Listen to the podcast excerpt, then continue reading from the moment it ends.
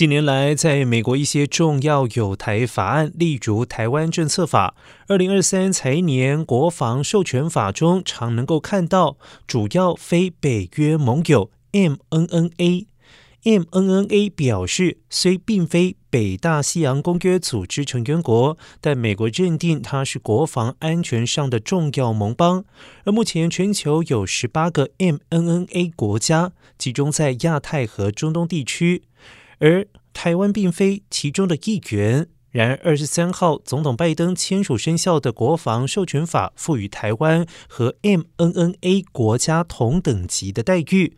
而当前美国国会最大的共识，也仍然凝聚在提供台湾军援这类实质帮助，例如军售、军事贷款和培训等等。在提升台湾外交地位方面，则有所保留，以免刺激中国。